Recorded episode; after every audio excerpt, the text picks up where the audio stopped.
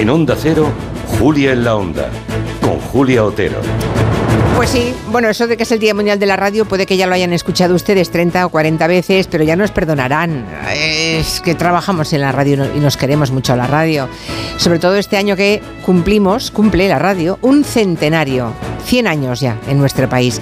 Así que van a permitirnos que nos pongamos un poquito sentimentales, pelín endogámicos, porque hemos pedido a nuestros compañeros, a todos los colaboradores de este programa, que son un montón, que nos cuenten alguna cosita, algún recuerdo radiofónico. Y vamos a ir salpicando nuestras cuatro horas de esas emociones que permanecen en la cajita de los souvenirs personales de toda la troupe que, que aparece por aquí. Claro, para no agobiarles, porque entre gabineteros, secciones, comancheros, colaboradores en la primera hora, somos muchos, son muchos, iremos esparciendo esos recuerdos entre hoy y los próximos días de esta semana. Y ahora vamos a lo que les hemos preparado para hoy.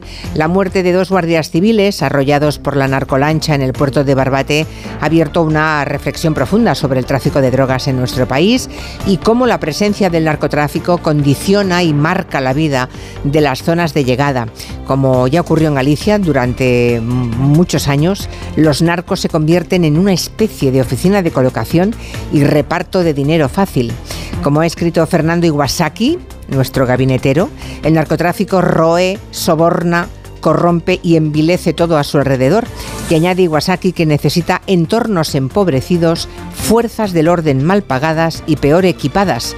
Y eso lo escribió hace ya algunos meses. Vamos a reflexionar sobre todo este asunto en el tiempo de gabinete y sobre el difícil camino de los jóvenes que en esos lugares escogen la honestidad, viendo como otros, en cambio, nadan en la abundancia. Con Iwasaki estará también Elisa Beni y el profesor Julián Casanova.